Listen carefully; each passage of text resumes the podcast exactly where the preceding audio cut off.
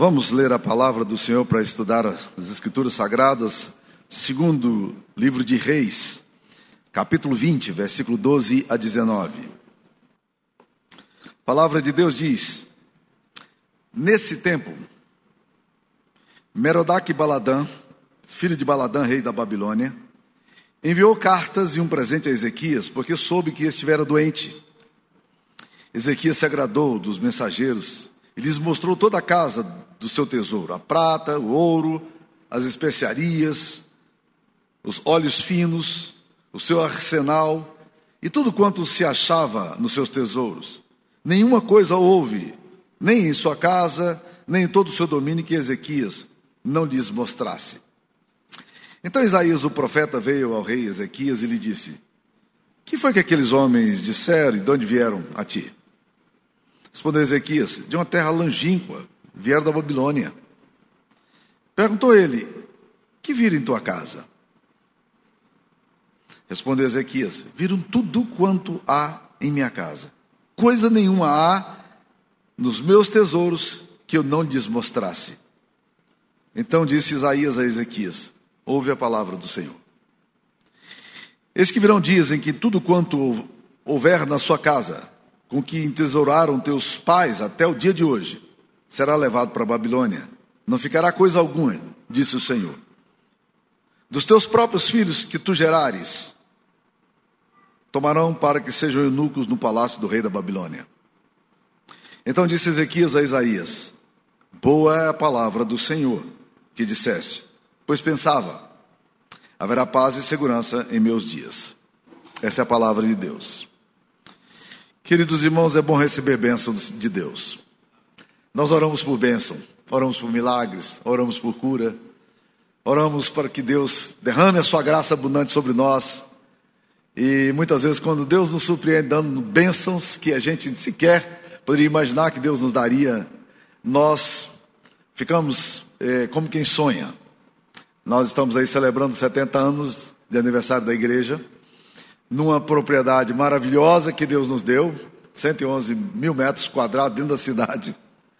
E para todas as pessoas que eu falo no Brasil inteiro, as pessoas dizem: Deus foi muito bom com vocês. Isso é coisa de avivamento, porque essas pessoas que doaram para nós generosamente, nem membros da igreja são. É surpreendente pensar nisso. Algumas pessoas até brincaram comigo dizendo assim: Pastor Samuel, vem para cá para ver se a gente ganha alguma coisa também. E eu sempre digo o seguinte: olha, não tem nada a ver com isso. Não tem a ver comigo. Não fiz nada, não orei por isso, não fui atrás, não pedi a ninguém, tá? Deus quis dar e Deus deu. Que bênção! Nós estaremos numa área maravilhosa, dentro de poucos anos, com um templo lindíssimo que nós estamos já projetados para 1820 lugares, num lugar belíssimo, né?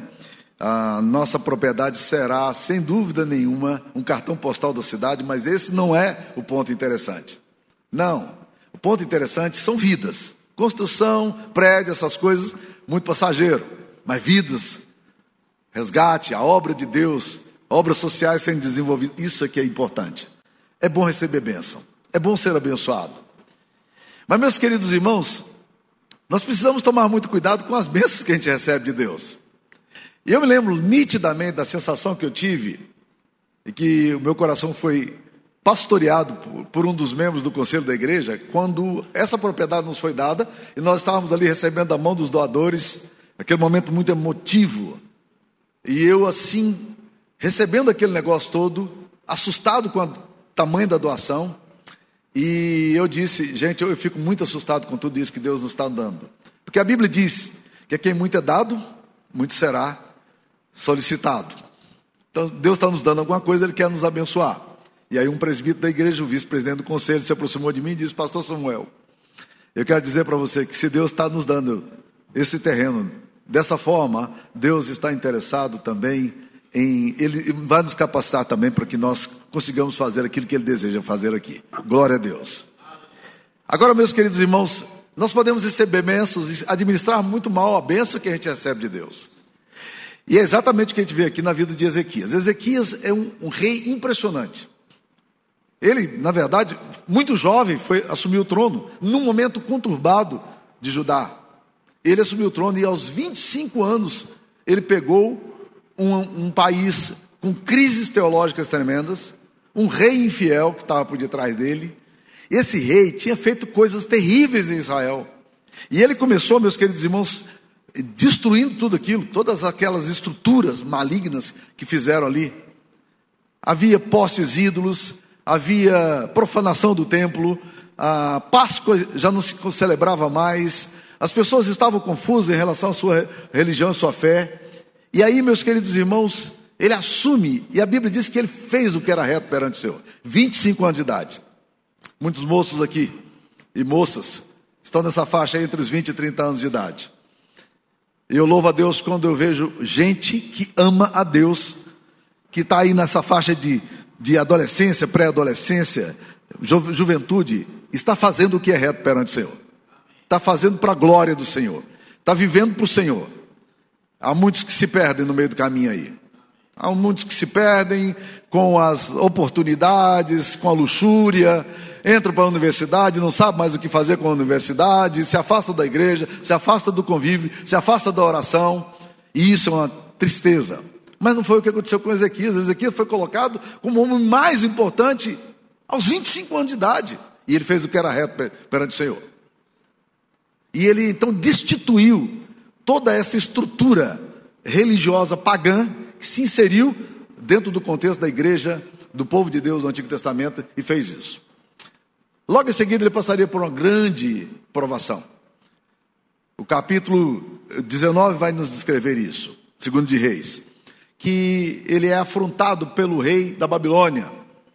O rei da Babilônia manda um mensageiro para afrontar mesmo Israel. E ele, muito apavorado com aquela situação toda, ainda muito novo, manda um recado para o profeta Isaías. E o profeta Isaías disse: Esquece, esse homem afrontou o, Senhor dos Exércitos, ele afrontou Israel, o Deus de Israel. E você fique tranquilo, rei, que Deus vai cuidar disso. Naquela noite, meus queridos irmãos, aconteceu uma das coisas mais surpreendentes das Escrituras Sagradas. Um único anjo do Senhor matou 185 mil babilônios. E eles voltaram para casa e a Bíblia diz que o rei que estava com, com esse Rapsaque, que era o mensageiro, ele voltou para sua casa e foi derrotado para a casa dele, quando entrou no templo, meus queridos irmãos, no templo pagão que ele tinha, quando ele entra no templo, os dois filhos dele o executam, o assassinam. Ele é assassinado pelos próprios filhos. Agora, normalmente Ezequias está num momento de glória. Só que veio uma notícia terrível. Ele contraiu uma enfermidade. E a coisa não está boa. Ele é novo, mas ele tem uma doença infecciosa. Pessoas morriam muito cedo. É bom lembrar que a média de idade, da idade média, era de 32 anos. Se você hoje tem mais de 32 anos, se você vivesse na idade média, você já tinha boa chance de ter ido há muito tempo. Surpreendentemente, meus queridos irmãos, agora aquele jovem, jovem rei ainda, é pego com a notícia terrível de uma doença que nenhum médico é capaz de curar, e ainda vem a palavra de Deus por meio de Isaías dizendo: põe em ordem a tua casa, porque você vai morrer, você não vai viver, não. Ele se apavora e clama ao Senhor. E Deus então manda de novo Isaías dizendo para ele: Olha, Deus ouviu a sua oração, Deus curou você. Você ainda vai ter um tempo de sobrevida. Você vai viver mais 15 anos. Glória a Deus, que alegria. Ele entra na casa do Senhor, adora a Deus. Beleza, recebeu uma maravilhosa bênção de Deus, uma cura. Que coisa fantástica. Há muitas pessoas aqui querendo cura. Há muitas pessoas aqui querendo bênção. Que coisa pelas quais nós oramos desejando ver a graça de Deus se manifestando e Deus intervindo e trazendo uma notícia tão boa como essa. O problema, porém, é que se você continua a leitura, e esse texto que eu li agora é a continuação de tudo isso que eu narrei, quando você continua a leitura, você percebe que a bênção de Deus para Ezequias não foi bem administrada por ele. O que ele recebeu de Deus, a partir do momento em que ele recebe a cura de Deus, você espera, agora esse cara vai, vai estourar a boca do balão, porque agora, puxa, ele já era um homem crente, um homem temente a Deus. Agora então ele vai, vai ser maravilhoso, porque cheio de gratidão. Não foi o que aconteceu. Não foi o que aconteceu. Ele começa a cometer uma série de equívocos que custa caro para ele.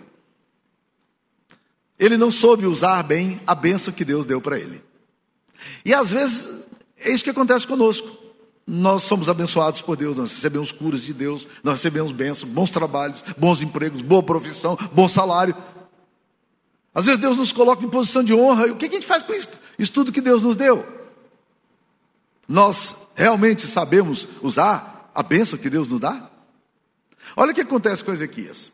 Primeira coisa que a gente vai perceber aqui, meus queridos irmãos, é que Ezequias, logo depois da cura dele, recebe os mensageiros da Babilônia o arqui-inimigos de Israel. Ele recebe os mensageiros em casa e ele fica muito empolgado. Por quê? Pense você, é, se nós considerarmos a realidade hoje, seria como um país da América Latina, um país pobre da América Latina, recebesse uma, uma visitação do presidente dos Estados Unidos dizendo: Não, vim aqui só para estar com você, porque eu sou porque você estava doente, sarou. Não seria maravilhoso? Foi, foi o que aconteceu com ele. Um país pequenininho recebe a visita de um império. Ele fica doido, extasiado, a popularidade, a aclamação, esse negócio público fantástico. E a Bíblia diz que ele abre todos os tesouros para mostrar para os babilônios o que tinha acontecido. Ele mostra os tesouros da casa real, ele mostra os planos que ele tinha, mostra o que tem na, na cidade, mostra tudo. Em outras palavras, ele abre a porta para que o inimigo conheça tudo dele. Logo depois da saída dele, Isaías, o profeta, chama e diz: Quem são? Quem foram esses caras que vieram aí? É lá da Babilônia, eles vieram para cá. E eu disse: O que, é que você mostrou para eles? Eu mostrei tudo, tudo. Abri a porta da minha casa, os tesouros do palácio, mostrei tudo. Aí Isaías disse: Olha, eu tenho uma notícia para você. Haverá dias em que esses caras que vieram aqui vão chegar aqui e vão arrebentar conosco. Eles vão matar a gente, eles vão destruir Jerusalém, eles vão levar os nossos filhos, os seus filhos serão levados para serem eunucos nos palácios da Babilônia. Sabe o que significa ser eunuco? Eles serão castrados para servir no palácio. Isso aconteceu com, com os, quatro, os três amigos de Daniel e com Daniel. Eles eram eunucos na casa do rei. A gente nunca para para pensar nessa dura realidade, mas essa que é a realidade. Apesar disso, eles foram fiéis ao Senhor. Mas o fato foi o seguinte, meus queridos irmãos, é que a bênção de Deus veio para Ezequias. Mas Ezequias não sabe agora como administrar essa bênção que Deus lhe dá. Ele expõe, ele abre a casa dele para o inimigo adentrar. Ele se expõe ao maligno, ao opositor, ao adversário. É isso que muitas vezes eu percebo, meninos e meninas, jovens profissionais, empresários, que às vezes Deus abençoa com riqueza tremenda, e o que, que eles fazem com a riqueza e com a prosperidade que Deus lhe dá? Com a saúde que Deus dá? Eles não sabem como glorificar a Deus e continuar glorificando a Deus, eles não sabem lidar com a bênção. E presta atenção, meus queridos irmãos. Um outro aspecto que vai acontecer aqui nesse texto é que nesses próximos 15 anos, parece-nos, quando lemos o texto da Bíblia, que Ezequias não tinha nenhum filho. Por quê? Porque quando você lê no capítulo 21, a Bíblia diz no versículo 1 que tinha Manassés, o filho dele, 12 anos de idade quando começou a reinar. Quando Ezequias morreu, Manassés começou a reinar. Ele tinha quantos anos de idade? 12. Então ele nasceu quando? Ele nasceu nesse tempo de cura. Este rei, Manassés, é o cão chupando manga sentado numa pedra na quarta-feira de cinza. É o rei mais ímpio que vai brotar em Israel. Horrível. Esse cara fez de tudo o que você pode imaginar de mal. O que ele fez, a Bíblia diz que os, os reis pagãos, vizinhos dele, não faziam. Olha o que, que ele fez. Capítulo 21, a Bíblia nos diz aí, é, é, que ele, versículo 21, 3. Tornou a edificar os altos que Ezequias, seu pai, havia destruído, e levantou altares a Baal. Fez um poste ídolo, como que fizera Acabe, rei de Israel, um rei ímpio e se prostrou diante de todo o exército dos céus e o serviu. Começou a adorar estrelas, magia, magia negra, o cara era, era terrível. Versículo 4: edificou altares na casa do Senhor, altares pagãos, da qual o Senhor Deus tinha dito em Jerusalém: porém o meu nome. Edificou altares a todo o exército dos céus nos dias dos atos da casa do Senhor. Olha no versículo 6: queimou a seu filho como sacrifício.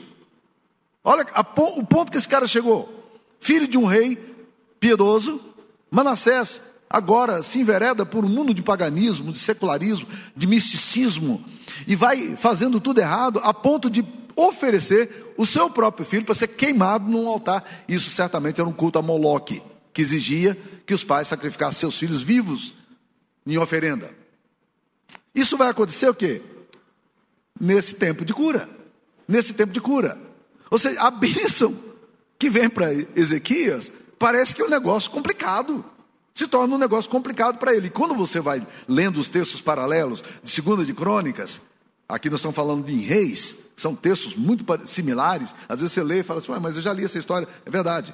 Ela só muda algumas variações ali, mas o texto de Crônicas ele é mais rico nas informações e ele fala que ele desagradou no coração a Deus. E essas coisas começaram a acontecer dessa forma, numa avalanche de queda. Ter filho é uma bênção traz grande alegria para a família. Mas o que aconteceu aqui? Provavelmente já ansioso para ter um filho, de repente ele não soube educar seu filho, e esse menino se transforma num, numa pessoa oposta a Deus, causando aborrecimento e tristeza. E isso, meus queridos irmãos, vem depois da bênção que ele recebe. A bênção, para ele, parece que se torna um problema na sua vida. Então, meus queridos irmãos, nós não podemos permitir que as bênçãos de Deus, a bondade e a graça de Deus se transformem em tragédia para nós. Afinal, a palavra de Deus nos diz o seguinte em Provérbios 10, 22. A bênção do Senhor enriquece e não traz consigo dores. Vou ler de novo. A bênção do Senhor enriquece e não traz consigo dores. Nós precisamos entender o que significa uma bênção de Deus. Deixa eu pegar um exemplo aqui da Bíblia do Novo Testamento. A Bíblia nos relata a cura dos dez leprosos e só o evangelista Lucas faz esse registro. Diz a Bíblia que eles estavam clamando por Jesus e Jesus para e Jesus então ordena que eles visitem o sacerdote, porque era o sacerdote que dava o veredito de que estavam curados. Eles foram para o sacerdote. No caminho eles percebem que eles não têm mais as manchas, os sinais da lepra. Eles foram curados. E eles ficam tão empolgados com esse negócio todo, um, um volta para agradecer a Jesus. E Jesus pergunta para ele: onde é que estão os outros nove? Nenhum voltou? Ele disse: é, ninguém voltou. Ele diz: vai em paz, a tua fé te salvou. A Bíblia não diz que Jesus fala para aquele cara: olha, aqueles nove que não vieram, não vão ser curados para largar de ser besta. Não. Jesus não retira a bênção dos nove. Só que tem uma coisa, meus queridos irmãos: apenas um vai receber a grande bênção. Porque a bênção que ele recebe da cura se transforma numa bênção de adoração. E é isso que vai mudar, meus queridos irmãos. Nós precisamos transformar as bênçãos que temos em razão de adoração a Deus, de mais louvor a Deus. Os leprosos foram curados, mas eles valorizaram apenas a experiência e o aspecto físico da cura. Eles receberam a bênção pela metade. A bênção não foi plena. Eles não valorizaram o doador, apenas a dádiva. Em dias de espiritualidade fast food, é fácil buscar a bênção, mas não buscar o Deus da bênção. Aqueles homens receberam a bênção, mas isso não mobilizou seus corações. Jesus assegura ao homem agradecido uma nova condição: levanta-te e vai, a tua fé te salvou. Ele não foi curado apenas fisicamente, mas a bênção chega à sua alma entra na eternidade. Isso é bênção completa. Presta atenção, meus queridos. O milagre faz parte do Evangelho, mas o milagre não é o Evangelho. O milagre pode curar, mas o milagre não pode salvar. Os demais, os outros nove, eles receberam a cura, mas eles não receberam salvação. Aquele que voltou recebeu a cura física, recebeu a salvação eterna. Vocês estão entendendo? A bênção para esse homem se transforma no objeto de adoração. O que, que você faz com as bênçãos que você anda recebendo de Deus? Você se torna um melhor adorador? Na medida em que Deus te dá prosperidade, o que você faz com a prosperidade que você tem? Na medida em que você é um homem bem-sucedido ou uma mulher bem-sucedida, no medida em que, em que você obtém uma graça de Deus especial, uma cura de Deus. E eu sei muito bem o que significa isso, porque aos seis anos de idade eu fui curado. Deus me curou. O que, que a gente faz com esse negócio da cura? A cura pode nos abençoar tremendamente, mas a cura pode também ser apenas cura física. Quando apenas a bênção nos basta e, e nós não carecemos do abençoador, surge uma distorção. Surgiu uma distorção. Assim como surgiu nos leprosos e assim como surgiu em Ezequias. A bênção de Ezequias aqui agora se transforma num problema para ele, porque agora ele tem que lidar com coisas que ele não tinha que lidar antes da bênção. A cura veio, Deus o abençoou, e Deus não retirou a cura dele, mas ele não está sabendo o que fazer com a bênção que ele recebe. E esse é um grande desafio para nós. O povo de Deus, a Bíblia registra que o povo de Deus começou a murmurar contra o Senhor, dizendo: Ah, nós estamos cansados enfastiado desse maná que cai do céu todo dia. Nós não queremos mais esse negócio, não. Nós queríamos um, cardápio melhor. Será que dá para ir para o Outback? Alguma coisa assim, né? Vamos ver se a gente resolve esse negócio. Tá, tá ruim, o cardápio está fraco. E Deus então diz o seguinte: eu vou mandar codornizes. E vocês vão ter codornizes numa quantidade que vocês não podem imaginar. E Deus manda. Mas muita carne, muita codornize. E quando aquele bando todo chegou ali, as pessoas iam matando as aves e comendo, matando as aves e comendo, mas há um registro do Salmo 106, versículo 15, que me assusta. Salmo 106 e 15. Diz assim: Deu-lhes o que pediram, mas fez definhar-lhes a alma. Que horrível isso.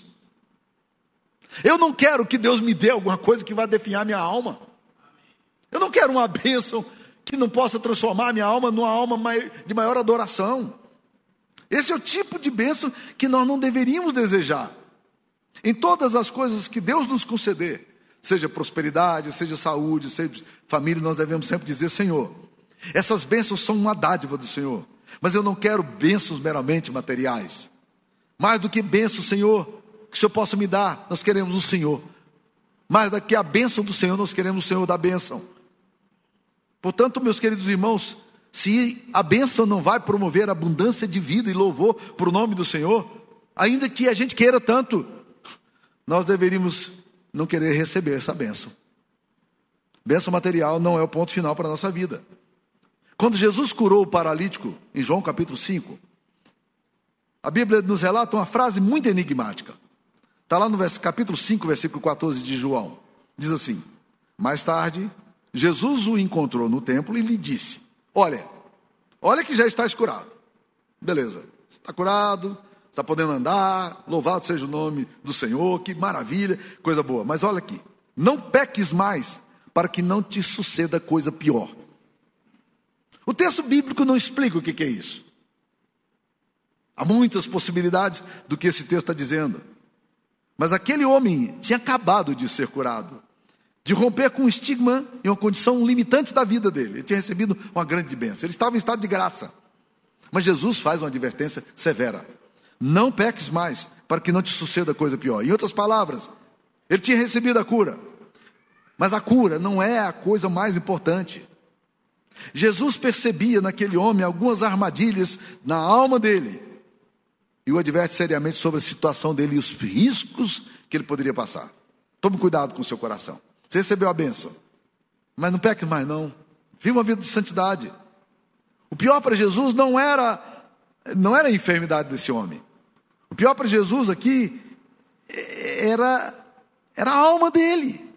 Ainda que essa enfermidade tivesse compadecido Jesus e ele tenha curado, havia uma ameaça profunda nele, o seu pecado. Este sim podia trazer ainda maiores e mais graves consequências. Coisas piores poderiam lhe acontecer por causa do seu pecado. O pior não era a paralisia física, mas o pecado que poderia infectar seu coração e trazer morte eterna.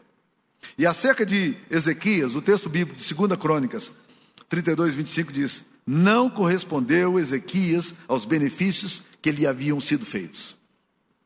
Ele não correspondeu aos benefícios que ele recebeu. Deus o curou, Deus o livrou da morte, mas o que fez Ezequias? Ele foi displicente foi desleixado com a benção e não correspondeu a todos os benefícios que o Senhor tinha dado para ele. Então, meus queridos irmãos, nós precisamos pensar nisso. Você quer benção? Eu quero. Ah, como eu fico feliz quando eu recebo uma benção.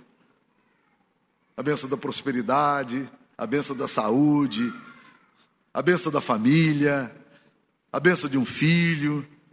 Todas são bênçãos maravilhosas que Deus nos dá. Mas toda vez que você orar por uma bênção, peça a Jesus, ou fique atento, para que a bênção se transforme em alguma coisa que redunde, que te leve, te aproxime mais do coração de Deus, e não como fez Ezequias, que Ezequias realmente fez mal para si mesmo. A bênção se tornou um mal para si. Eu me lembro, certa vez, andando com um colega meu de seminário, muito piedoso, e ele falou para mim, ele estava assim num momento muito quebrantado diante de Deus. E ele falou para mim, Samuel, se for para eu desonrar o nome de Deus, eu prefiro a morte. Eu prefiro a morte. Eu acho que a compreensão daquele rapaz, aquele colega meu, nunca saiu da minha, da minha alma. Se for para desonrar o nome de Deus, eu prefiro a morte. Eu não, eu não quero bênção material se essa bênção material redunde no afastamento de Deus. A grande bênção, acima de tudo, é a bênção do Senhor, a honra que Ele nos dá. E Ezequias não consegue fazer bem bom uso disso aí. Gedeão não fez, um outro, um outro personagem da Bíblia, lembra de Gideão? Gideão vai com 300 homens, Deus levanta em Israel numa época de crise, e esse homem é um homem que Deus usa poderosamente depois que ele volta, o que, que ele faz? A Bíblia diz que ele pega os altares que ele tinha destruído do pai dele e faz altares piores ainda. Ele pega as joias que tinham sido recebidas no despojo da guerra, e ele trouxe aquelas joias todas e pediu para o pessoal: não, vamos fazer aqui um, um, uma estola sacerdotal. E a Bíblia diz que aquilo vai se tornando para Gideão uma. A Bíblia fala exatamente isso. Todo Israel se prostituiu ali após aquela, aquele altar. E a estola veio a ser um laço a Gideão e a sua casa. Ou seja, o cara acabou de sair da guerra, de uma experiência profunda com Deus, volta para casa, volta pior. Jefté, outro personagem da Bíblia, obteve uma vitória estupenda. Voto tolo, atitude tola. Oh, o primeiro que chegar em casa eu vou sacrificar. O primeiro que ele encontra é a única filha que ele tem. Aí ele diz: Ah, minha filha, encontrar com você foi a razão do meu sofrimento. E a, a, Bíblia diz que ele proíbe a filha, e a filha se submete a isso. Ela não poderia casar pelo resto da vida. Ela não poderia se casar nunca mais. É o voto doido dele. Você ele pega a bênção e transforma a bênção numa armadilha. Você quer esse tipo de bênção, meu irmão? Eu não quero. Eu não quero essa bênção para minha vida, não. Há muita bênção pela metade. Há muitas pessoas tendo sucesso e prosperidade na vida, mas sem saber lidar com a fama, com o sucesso, com o dinheiro que ganham, com a saúde. Nem toda perda, meus queridos irmãos, é perda e nem todo ganho é ganho. O grande ganho da vida é ter a bênção de Deus em si mesma e não das coisas que dele recebemos. Muitos estão querendo a bênção, mas não querem o Deus das bênçãos. Nós precisamos alinhar bem o coração. Agora, meus queridos irmãos, tem uma outra coisa aqui que me assusta nesse texto. Eu não sei se você leu com atenção, eu não sei se você teve o choque que eu tive, porque às vezes a gente lê na igreja, a gente passa batido. Mas olha, o último versículo que acontece aqui. Isaías chega para Ezequias e fala, o profeta Isaías fala para o rei: Rei, esses homens que você mostrou toda a sua casa, todo o seu tesouro, eles vão voltar aqui. Eles vão arrebentar com Israel. Eles vão destruir Israel. Os seus filhos serão levados cativos serão transformados em eunucos na Babilônia. Como é que você faz uma coisa dessa, Ezequias? Está doido. Como é que você abre o seu coração, abre a sua vida para o diabo? Como é que você se vulnerabiliza para o mal desse jeito? Como é que você adentra esse lugar perigoso dessa forma? Você está ficando louco, Ezequias. Ezequias, esses caras vão destruir a gente. Eles virão. Eles vão destruir. Não vai ser agora, não, mas vai ser daqui a um tempo. E a Bíblia diz que, quando ele recebe essa profecia, ele faz uma afirmação aqui que me assusta. Capítulo 20, versículo 19. Então disse Ezequias a Isaías: Boa é a palavra do Senhor. Boa? Boa é a palavra do Senhor? E quando o texto vai explicar por que, que ele diz que a palavra do Senhor era boa, porque a palavra do Senhor não era boa, a profecia era terrível, Fica pior, porque eu disse: boa é a palavra do Senhor que disseste, pois pensava. Olha o que, que o cara pensa, olha o que, que passou no coração dele. Pois pensava: haverá paz e segurança em meus dias. Que se dane meus netos, meus filhos, não estou nem aí para eles. Hoje é dia dos pais, né? Então é bom, bom falar dessas coisas aí. Que se dane meus filhos. Se está bem comigo, meu querido irmão, que se arrebente minha geração. Estou nem aí. Eu não vou estar aqui para ver mesmo. Não é esse o pensamento bíblico, meus queridos irmãos. Isso que Ezequias faz, faz estremecer o meu coração, sabe por quê?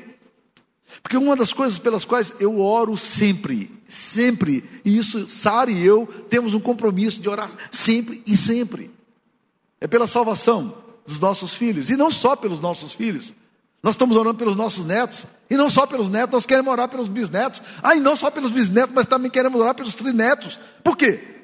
Porque a Bíblia me diz isso. Salmo 78, olha lá que coisa interessante.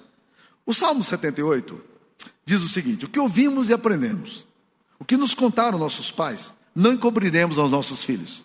Contaremos aos contaremos às vindouras gerações, as gerações que virão, os louvores do Senhor, o seu poder e as maravilhas que fez.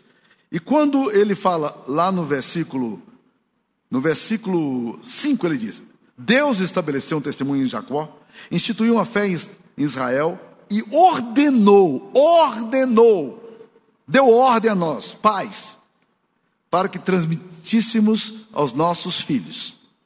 É a ordem de Deus, nós precisamos transmitir para os filhos. Ou seja, a fé que eu tenho precisa ser passada para o meu filho. Aquilo que eu creio tem que ser comunicado ao meu filho. O que você crê tem que ser dito aos seus filhos. O evangelho está chegando no coração dos seus filhos, isso gera uma culpa tremenda no coração da gente e tristeza. Eu diria que para você que culpa não é um bom conselheiro, não, viu?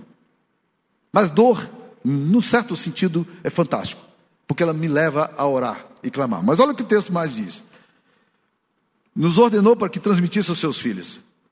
Salmo 78, versículo 6 agora. A fim de que a nova geração os conhecesse. Ou seja, nós estamos orando pela nova geração, para que se conheça a Deus.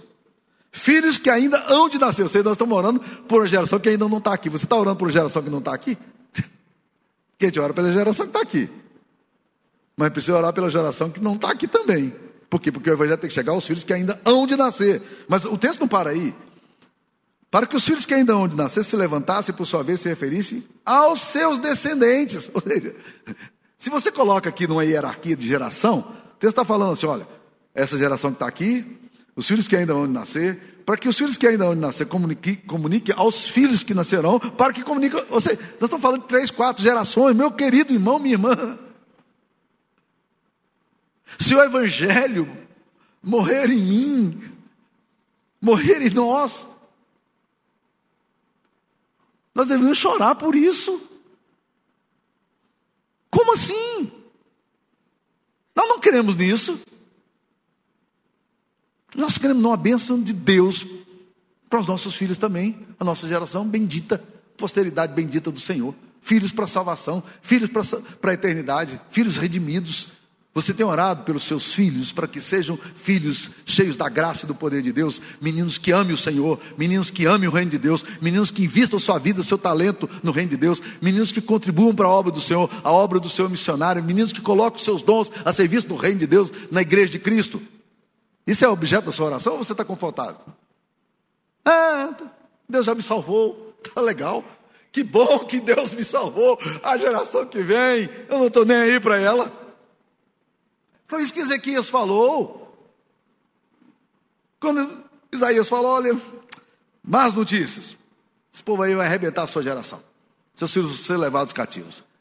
Boa é a palavra do Senhor. Oh, não é para agora, não, né? Não, não, não é para agora, não. É para a geração. Então, boa palavra do Senhor, porque não é para agora. é assim que você pensa, meu irmão? Não deveria. Você tem sincero sincera preocupação e paixão pelos seus filhos e seus netos? Desejo profundo de ver a graça de Deus brotando neles? Você tem que comunicar primeiro para os seus filhos, porque os seus filhos é que vão comunicar para os seus netos. Bem, o neto você ainda pode influenciar, mas quando chegar aos bisnetos, alguns têm tido muita graça aqui de ter bisneto e trinetos, né? É. Tetranetos, eu não sei se tem alguém aqui que tem tetraneto, mas trineto provavelmente nós tenhamos aqui hoje alguns que tenham. Mas o que eu estou querendo dizer, meus queridos irmãos, é que o coração da gente tem que ser um coração preocupado nesse sentido de orar e de interceder e de clamar. Porque a fé que nós temos em Deus não pode morrer em nós. Não estamos fazendo as coisas para nós, não. Deixa eu te dizer uma coisa bem, bem honesta. Vocês desfrutam de todo esse templo maravilhoso que nós temos aqui, dos quais vocês não colocaram um tostão para construir, exceto a galera mais antiga. Vocês não botaram dinheiro aqui, não, gente. Vocês não contribuíram para isso aqui. Quando vocês chegaram aqui, o tempo estava prontinho, arrumadinho, bonitinho. Gente crente colocou para você. O dinheiro que você coloca agora, meus queridos irmãos, em muitos sentidos não vai ser para você, vai ser para a sua geração. Isso interessa a você? Os dons e talentos que você tem hoje, em muito sentido, não será para você. Eu estou há 21 anos pastoreando essa igreja. Eu tinha dito que o ano que vem eu estaria saindo é, da liderança da igreja e o pastor Lucas sumiria. Era esse o meu plano. O conselho disse: fique mais um pouco. Mas eu sei que por mais que eu pense em ficar muito tempo, eu não tenho muito tempo para ficar, não. Já queimei muito cartucho aí, tá ótimo, tá?